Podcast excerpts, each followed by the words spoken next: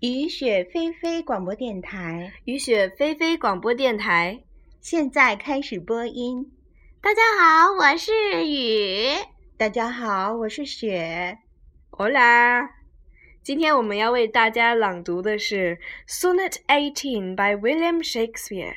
莎士比亚的十四行诗。Sonnet Eighteen by Shakespeare.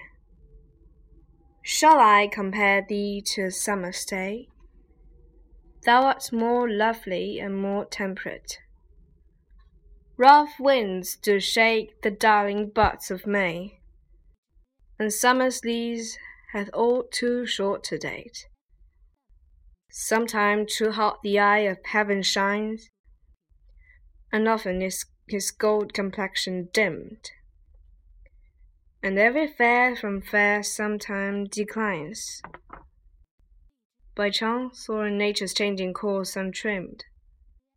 But thy eternal summer shall not fade, nor lose possession of that fair thou owest, nor shall death brag thou wanderest in his shade, when in eternal lines to time thou growest.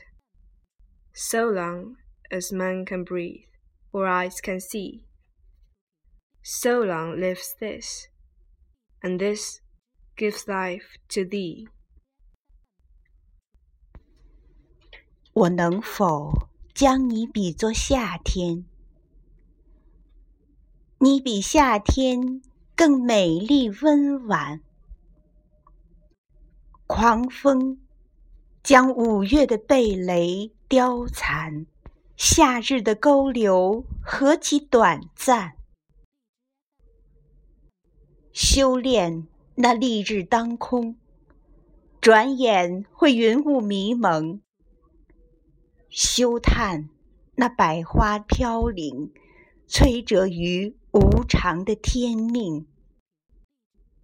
唯有你，永恒的夏日长新。